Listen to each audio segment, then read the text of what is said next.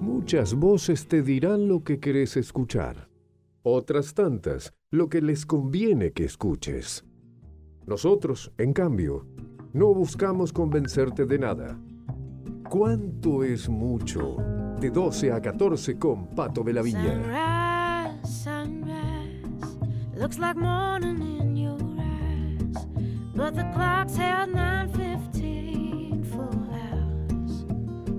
Faltan cinco minutos para llegar a la una de la tarde y me dijo, pone Sunrise de Nora, así entramos tranquilos, desestresados. ¿Cómo le va, señorita Leila Sosa? Bienvenida.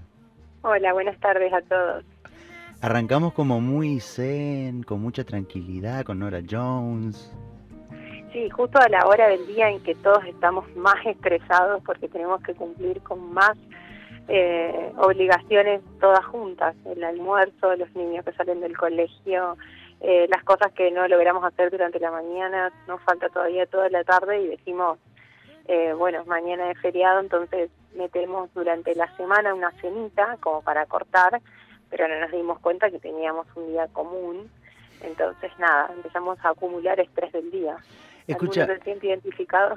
Vos sabés que em, se, vuelve muy común para muchas personas, y me, me ha pasado a mí también, eh, el tenerle vergüenza a la palabra estrés. Viste que eh, eh, se, se, la suele usar de una forma tan graciosa como decir, ay no, o no graciosa, sino fuera, de, fuera de término, quiero decir, o sea, fuera de, fuera de, de la psicología, como algo, no, o sea que estoy estresado, estoy pasado de rosca, estoy estresado. Y el, estrés es real, es algo que existe, que, vivimos día a día y tal vez no nos damos cuenta. Claro, se le quita importancia. Eh, yo creo que esto es lo más importante que, nos tiene que quedar claro hoy. Eh, es mucho más fácil para todos decir que conocemos a alguien que tiene estrés. Ah, o sea, todos podemos nombrar a alguien que decimos, sí, la, esta persona la veo súper complicado, lo veo corriendo, hace un montón de cosas juntas, está muy estresado, pero ¿nos reconocemos nosotros nuestros síntomas del estrés o sabemos nosotros que estamos estresados nosotros antes de llegar al dolor de cabeza, al dolor de estómago? Eh, ¿Podemos reconocernos en, en distintas circunstancias estresados? Eh, ¿Cómo hacemos para darnos cuenta que estamos, que estamos estresados? Yo creo que uno se da cuenta, pero eh, muchas veces trata de taparlo a eso, ¿no? Por una cuestión de productividad, de que uno tiene que seguir haciendo cosas. Eh, otro poco por esto que te decía, que uno eh, muchas veces, por una cuestión de, autoexigencia o de sobreexigencia, le da vergüenza decir, no, debo estar estresado. A veces, bueno, estresado tiene que estar alguien que hace más cosas que yo. ¿No? Muchas veces, de hecho, a mí me pasa eso. digo, ¿por, ¿por qué estoy estresado si hoy tal vez no hice tantas cosas? Yo creo que hay dos, dos cosas que primero tenemos que, tener en claro. Primero, ¿qué es el estrés? El estrés no es algo que sea malo. Por el contrario, el estrés es algo que tenemos los seres humanos para poder reconocer determinada eh, posibilidad o determinado tipo de peligro. Claro. A ver, por ejemplo, cuando estábamos en el paleolítico, el estrés era si venía un tigre y nos iba a comer. Hoy nosotros necesitamos y tenemos eh, esa capacidad para darnos cuenta cuando cruzar la calle. Si vemos que venimos cruzando la calle y un auto acelera en la boca calle y no sabemos si vamos a llegar o no, vamos a tener estrés y ese estrés se va a generar. Entonces, hay un estrés que es natural en todos y que es normal que nos pueda llegar a pasar una vez cada dos meses, por ejemplo. Ese sería un, un tipo de estrés en el cual, bueno, el cuerpo está acostumbrado a, si teníamos, ya te digo, un tigre en la puerta de la caverna y nosotros sabíamos que teníamos que dejar todas nuestras otras atenciones de lado para dejar de comer, dejar de dormir y demás, para ver que el otro animal nos iba a comer o no, íbamos a tener una atención y íbamos a estar bajo un estrés que era circunstancial. Hoy en día, el, el ritmo en el que vivimos nos hace vivir en un estrés constante y no es el mismo, vos, decías, bueno, eh, estresado tiene que estar una persona que hace más cosas que yo. Y no, hablamos ya de la multitarea. No todos tenemos la capacidad de realizar, eh, de ser polifacéticos, de realizar muchas cosas al mismo tiempo, ni mucho menos de estar eh, todo el tiempo haciendo multitareas en las cuales y encima le sumamos el estrés, no vamos a llegar nunca a completar ninguna y ninguna nos va a salir bien. Entonces, no podemos usar como termómetro de estrés el estrés o la capacidad de lidiar con ese estrés del otro. Esto es lo primero que nos tiene que quedar en claro para, para poder eh, entender que nosotros sí podemos estar estresados y que podemos tener distintos tipos de estrés. Tenemos mira, que ser justo, autoconscientes. Claro, mira, acá mira, me mandan por privado a mi celular un amigo, Nacho me dice, eh, si entonces hay estrés bueno. Exactamente. Me parece que Nacho tiene pista, me parece que algún lado lo sacó o lo leyó. Sí, sí, sí. Me parece que Nacho sabe que existe el eustrés y el distrés. De vuelta, pará, de vuelta. ¿Cómo, cómo? El eustrés y el distrés. Ajá. El eustrés es un, estrés positivo, podríamos llamarlo. Es el que nosotros eh, podemos, estamos seguros que podemos afrontar, que conocemos, que decimos, bueno, eh, esta, esta tarea yo ya la hice y la puedo afrontar y la voy a hacer bien puedo esforzarme un poco más y eh, sumarme a ese estrés. O sea, es un estrés como que como que nos potencia, digamos, de alguna Exactamente. Y que nosotros decidimos pasar. Por ejemplo, mi última decisión de sumarme eh, un eustrés fue tener otra hija. Claro. Te está escuchando tu hija que está diciendo que la estresaste, ¿eh? Va a enterar, esto va a quedar grabado y te, y te va a escuchar en algún momento, te lo digo. Renata, Renata vino a sumarme eh, un eustrés que es algo que yo sé que va a generarme una tensión nueva, claro. Eh, una atención y una tensión nueva, pero es positivo, eh, es algo que, me, que, dentro de todo me divierte o yo quiero hacerlo y quiero vivirlo y quiero volver a pasar por este eh, estos nuevos momentos que, que para cuando nos demos cuenta ya mi hija creció y ya dejé de vivirlo como un estrés. Claro. En cambio, existe también el distrés y el distrés sí es ese estrés negativo en el cual eh, nosotros sentimos que hay algo que no podemos resolver, es algo que nos, nos presiona o que nos ocupa de determinada forma que nos hace sentir negativos. Eh, puede llegar a ser, por ejemplo, eh, un trabajo que no te gusta y que, sin embargo, te resulta fácil de hacer, eh, te resulta rápido de hacer, pero en realidad no te gusta. Entonces, como para dar un, ejemplo cotidiano que puede llegar a pasar en casa, eh, a mí como organizadora, eh, en qué punto se me puede llegar a marcar ese, ese distrés. Y a alguien que le cuesta mucho lavar los platos y junta los platos de varios días y no le gusta. Entonces tiene que hacer un esfuerzo de sobremanera para no acumularlo y porque en realidad no le gusta hacerlo.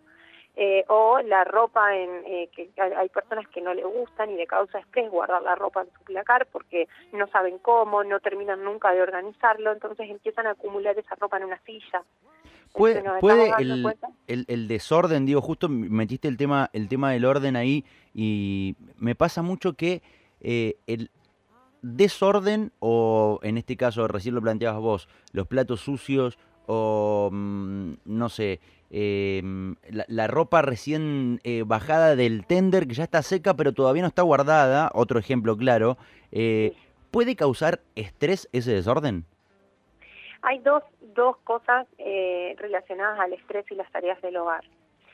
Lo primero es las cosas que, como recién yo les te decía, nos causan distrés porque no lo sabemos hacer, porque no sabemos cómo resolverlo, porque estamos en una depresión y eh, esas tareas nos suman al distrés. O la otra cosa es tenemos tantas tareas y estamos haciendo tantas cosas juntas y estamos tan estresados que nos desbordamos y nos desordenamos. Claro.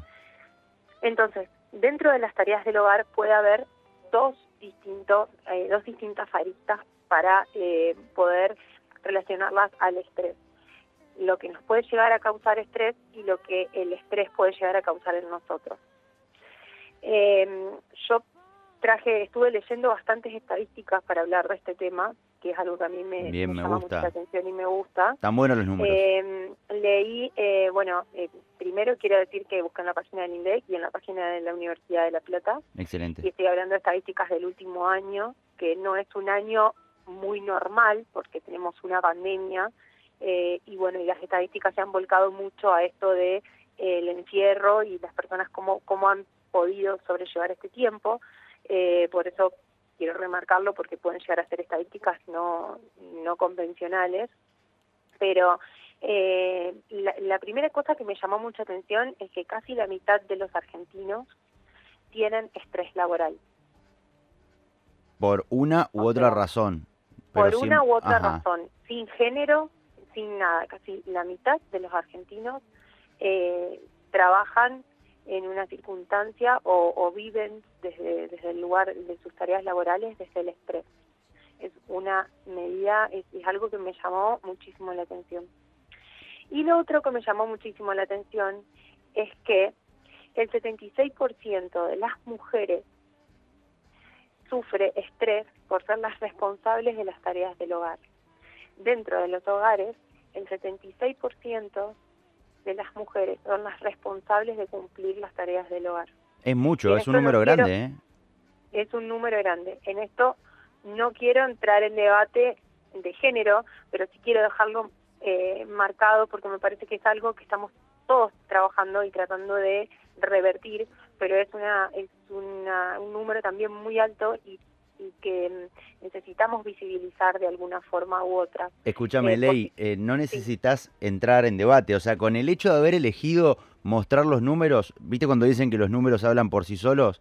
Eh, los números ya presentan el, el, debate y abren el debate una vez más de la cuestión de género. Digo, que nosotros no, lo, no nos pongamos a debatir del tema es otra cosa, pero los números ya arrojan, son claritos, ¿no? Te digo, eh, de hecho, eh, Ale, que está del otro lado, mi novia, hoy a la mañana estuvimos hablando del tema y está cada vez más presente. Y el, número del 76% de mujeres que, que tengan estrés por tener de alguna forma la imposición o, la... Em, eh, porque esté convencionalmente aceptado, adquirido, impuesto, que tengan que ser las encargadas de la tarea del hogar. Eh, y muchas veces, ¿cuántas mujeres? Digo, el 76% ahora. Porque antes debe haber sido el 100 que se estresaban. Eh, y ahora capaz que de ese 76 hay alguna que otra que se anima a plantarse o a hablar o a, conversar con, con, su pareja o con su familia y decir, che, miren, esto no me toca a mí, porque sí, porque soy mujer, ¿no?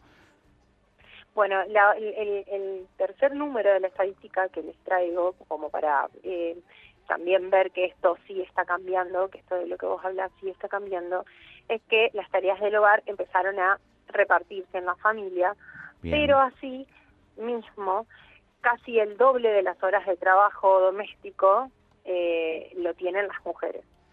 Por sobre las horas de trabajo convencional que cada uno, porque vos decías recién, bueno, antes el 100% de las, eh, las tareas eran para las mujeres, sí, pero era mucho más probable que nuestras abuelas no hayan salido a trabajar fuera de su claro.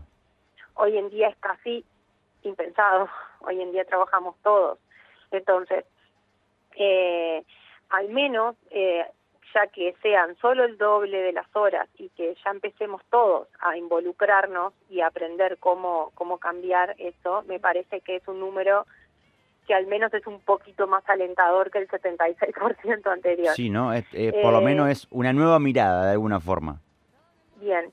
Lo que a mí me gustaría ahora eh, tratar de, de diferenciar es estos dos tipos de estrés dentro de las tareas del hogar que el que bueno se nos genera porque hay algo que no sabemos hacer o que no podemos resolver y el que se nos genera por el desorden que se nos genera por estar estresados por esto que hablábamos hoy del trabajo de la tarea de los chicos y demás eh, lo primero y, y muy importante para mí es que todos podamos reconocer si realmente estamos estresados y cuál es nuestro nivel de estrés la mayoría eh, que nos damos cuenta que estamos estresados es porque ya llegamos a un punto que es irreversible. Nos duele muchísimo la cabeza, no podemos despertarnos, nos duele mucho el cuerpo, eh, no podemos realizar ningún otro tipo de tarea. Eso es un, estrés a nivel 10. Un indicador ya de que tenemos un estrés. Indicador, claro. Exactamente. ¿Cómo hacemos nosotros para darnos cuenta que nos estamos estresando? Y ahí es donde entra en juego muchas veces el otro. No sé si te pasó que alguna vez alguien te dijo, te veo cansado, eh, estás irritado, eh, necesitas que te ayude con algo sin que vos pidas ayuda. Sí, sí, o, con el simple que cara, hermano, ¿no? Porque hay gente que por ahí te ve llegar y te conoce y te dice, upa, ¿qué te pasó tener esa cara? Claro, esos son alertas a los cuales a veces por lo general que decimos, no, no pasa nada, estoy cansado, dormí poco, necesito resolver esto pero son alertas que nos están dando, nos están haciendo ver que es lo que yo les decía al principio. Para nosotros es mucho más fácil ver el estrés en el otro porque lo vemos reflejado que verlo nosotros mismos. Nosotros estamos subidos en un tren del cual no podemos frenar, salvo con suerte 15 días en enero o en febrero cuando nos tocan las vacaciones. Sí, sí, claro. Eh, entonces nos subimos eh, a, ese tren en donde como no podemos frenar, no podemos tampoco ponernos a ver eh, si realmente estamos muy estresados o poco estresados. Entonces lo primero que tenemos que tratar de hacer es de gestionar nuestro estrés desde ese lugar, ver qué es lo que los otros ven en nosotros. entender que la demanda por todos lados de las personas que nos empiezan a demandar en el trabajo, en casa, nuestros amigos, queremos empezar a cumplir con nuestros padres, con un montón de cosas y nos estamos dando cuenta que llega un momento dado en el cual cumplir con todo al mismo tiempo tampoco vamos a poder. Y para eso necesitamos recuperar el control de lo que estamos haciendo. Entender que la cultura de la inmediatez que hoy vivimos es sumamente eh, desbordante o sea, nos, nos eh, desborda por todos lados porque nos llega un WhatsApp y lo tenemos que responder ya, porque llegan los chicos de la escuela y nos llega un WhatsApp de la seño con lo que tenemos que cumplir y lo tenemos que responder para el otro día, porque nuestro jefe vino y nos pidió tareas eh, para mañana, porque eh, nos, nos acostumbramos a no planificar tampoco las tareas en el trabajo, entonces tenemos que llegar a los objetivos de un día para el otro. Volvemos un poco a la, a la frase de la semana pasada, que es, tan útil, que lo urgente no tape lo importante, ¿no? Digo, y esto también genera un poco de estrés. ¿Qué es lo, qué es lo urgente y qué es lo importante? Exactamente, eh, poder definir entre una cosa y la otra, eh, eso nos puede llegar a, a, reconocernos un montón qué es lo que nos causa el estrés. Yo creo que enumerar las cosas de que nos, que nos causan estrés, reconocerlas, va a hacer que para nosotros sea mucho más fácil eh, encontrar la forma de solucionarlo. Hay ah, cosas que nos causan estrés, como por ejemplo, eh, otra de, las, de, los números más importantes que encontré es que de las, de las cosas más estresantes luego de las tareas del trabajo en las personas que causan estrés son las mudanzas. Uy, claro.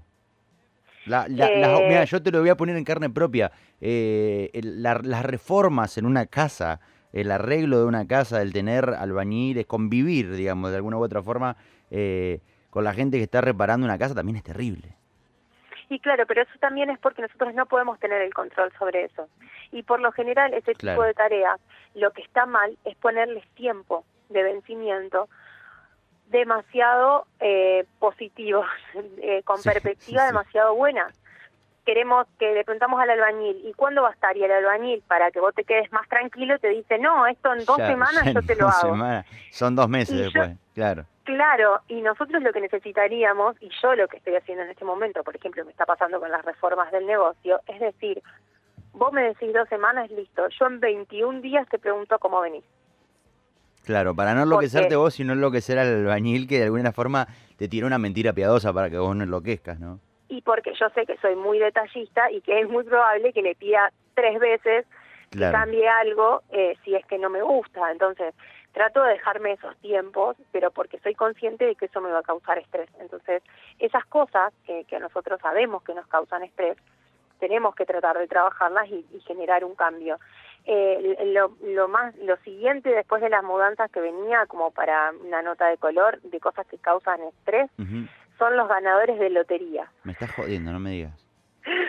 sí. O sea, son los que menos se deberían estresar.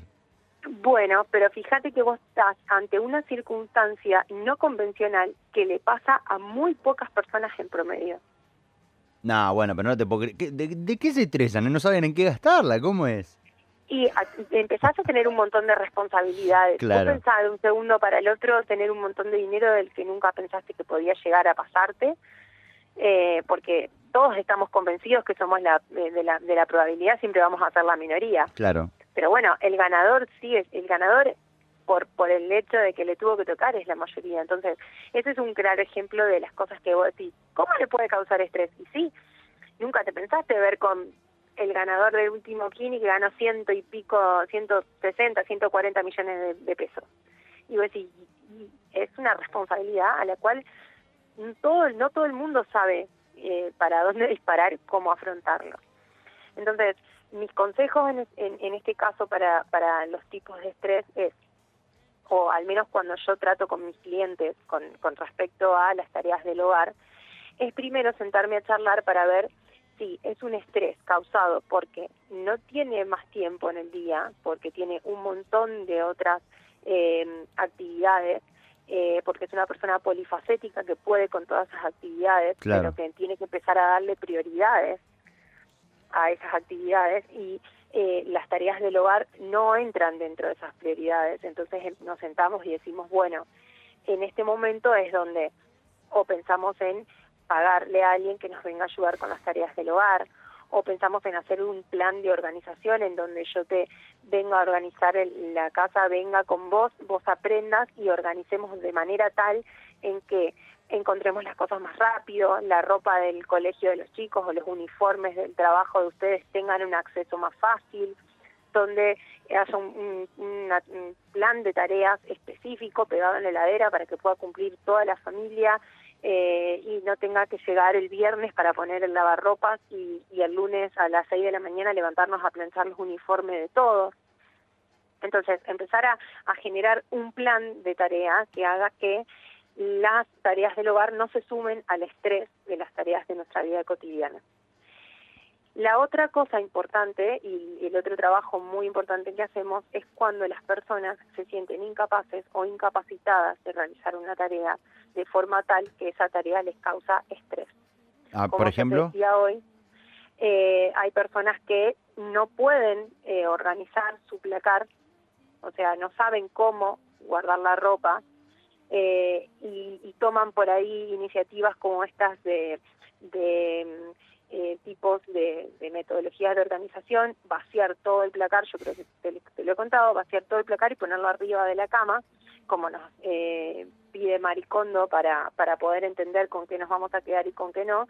Y hay personas que cuando ven todas sus cosas arriba de la cama entran en una crisis tal que terminan llamándome diciéndome por favor necesito solucionar esto porque ahora no sé qué hacer. ¿Sabes qué me pasa? Eh, me pasa mucho en, bueno, vos hablabas del placar, pero me pasa mucho en mi casa, hoy en día que la tengo, eh, está volviendo a convertirse en una casa después de ser una obra por un año. Y cualquier cosa que hay que hacer, que hay que acomodar, que hay que em, traer el sillón este para acá, limpiar esto y acomodar acá, todo me estresa, porque es como que, no sé si hay una definición al respecto, pero es como que me acostumbré a vivir en una obra y esa es mi como mi nueva comodidad. Es extraño porque yo para mí no es cómodo realmente. Pero es como que, el reconvertirlo en una casa ya me enloquece. Y bueno, porque lo que te está estresando es tomar las nuevas decisiones de dónde va a ir, que claro, que va a ser un, un, lugar definitivo. Pasa mucho cuando, cuando hacemos eh, la limpieza o tenemos que encargarnos de un domicilio donde los dueños fallecieron. Eh, y, y, muchas veces, eh, la mayoría de las veces, las personas trabajan conmigo cuando cuando uno entra al hogar y dice bueno tenemos que empezar a sacar cosas y bueno las personas están conmigo y trabajan conmigo y, vemos qué es lo que se puede donar qué es lo que se puede restaurar si hay algún nieto si hay algún sobrino que quiera una cosa u otra. Y así como hay personas que dicen no puedo pasar por esto eh, me pasó en el caso de una clienta que había fallecido el marido y, teníamos que, bueno, juntar las cosas del marido de su hogar, que iba a seguir siendo su hogar, y me dejó las llaves, me dijo, mira, yo me tengo que ir a trabajar, te dejo las llaves, todo lo que vos veas que sea de hombre, ponelos en cajas y ponelos en bolsas, y bueno, yo se lo digo a mis hijos que vengan, lo busquen y se lo lleven y lo claro. ellos, porque no puedo pasar por este, e, e, esto me causa demasiado estrés sumado puede llegar a ser depresiones o a la tristeza o, al duelo que uno está viviendo, que es normal y está bien de vivir. Entonces, claro, son todas circunstancias en las cuales a veces nos esforzamos o nos queremos hacer pasar por ese estrés y ¿qué termina pasando? Se terminan peleando entre hermanos, entre hijos, no sabes dónde decidir, juntas todas las cosas y te quedas con las bolsas en el, en el comedor, muchas veces también pasa eso, que, que nos agarra un ataque de, de, organizarnos de un momento para el otro y creemos que sacando cosas en bolsas o en cajas y, y después vemos qué hacemos y terminamos hasta incluso me ha pasado muchas clientas a decirme abrí la bolsa y lo volví a poner adentro porque me arrepentí de haberlo sacado. No, no te puedo creer. Eh, entonces, claro, porque en realidad lo que no estamos haciendo es no estamos reconociendo desde qué lugar nos estamos sintiendo eh, estamos sintiendo esta angustia, este Claro, porque como que la, cuestión es solucionarlo como sea, y si no se busca la raíz por ahí del, del por qué tengo que deshacerme de esto, por qué esto lo tengo que acomodar acá, por qué esto tiene que ir allá, eh, al rato va a volver a generarse un conflicto, ¿no? Exactamente, entonces, como te decía, hay, hay distintos, distintos estrés eh, dentro de un hogar eh, y también reconocer que podemos pedir ayuda, que necesitamos pedir ayuda, que no llegar al punto en donde reclamamos la ayuda, sino pedir participación antes, hacer planificación de tareas, así como hablamos la semana pasada de la planificación de agendas, hacer planificación de tareas para todos los integrantes del hogar, es súper importante para poder eh, no llegar a este punto límite en donde nos desbordamos y ya no encontramos la salida. Hay muchas personas que una vez que se sienten desbordadas no, no encuentran más herramientas para salir. Eh, a mí me gusta trabajar con esas personas porque se ve muchísimo el, resultado. El rol que cumplís ahí, digamos, claro. Eh, a mí me gusta mucho cumplir ese rol. Son tareas en donde realmente de verdad una como organizadora se termina involucrando muchísimo.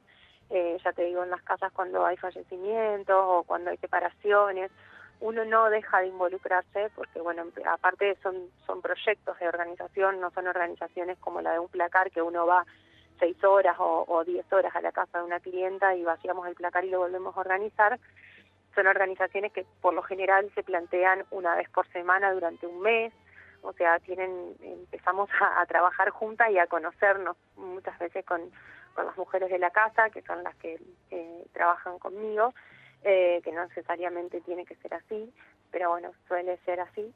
Eh, y bueno, ya te digo, es como, como que bueno, el resultado final y, el alivio de las personas con el resultado final, ya sea que vivan en esa casa o que no vivan en esa casa, eh, aprovechar los recuerdos, encontrar la forma de, de, guardar lo que realmente a uno le trae buenos, buenos recuerdos. Hay un montón de cosas que hacen que esa circunstancia estresante se, supere y bueno, y nos sintamos bien. Excelente, Ley. Gracias por este rato. Nos encontramos semana que viene, ¿verdad? Eh, la semana que viene no, la otra. La otra. Ah, muy bien, perfecto. Esta fue la que repetimos, no la anterior. Bien, bárbaro. Exactamente. Igualmente te dejo, como la semana pasada, eh, ya una frase como para ver si entramos en algún tema eh, que, pueda continuar con este, y es que me gusta. el eustrés el estrés, que es el estrés positivo, esto que nos lleva a, sentirnos que estamos por realizar algo que es más complejo, pero que decidimos hacerlo, muchas veces es lo que nos motiva a realizar cosas eh, que nunca pensamos que podíamos llegar a hacer. Así que me parece que la semana que viene, no, la otra, charlamos de motivación. Excelente, Ley, gracias por este ratito y nos encontramos semana que viene, no, la otra. Exactamente. Te mando un abrazo grande y que tengas buen resto de semana. Hasta luego, chau chau.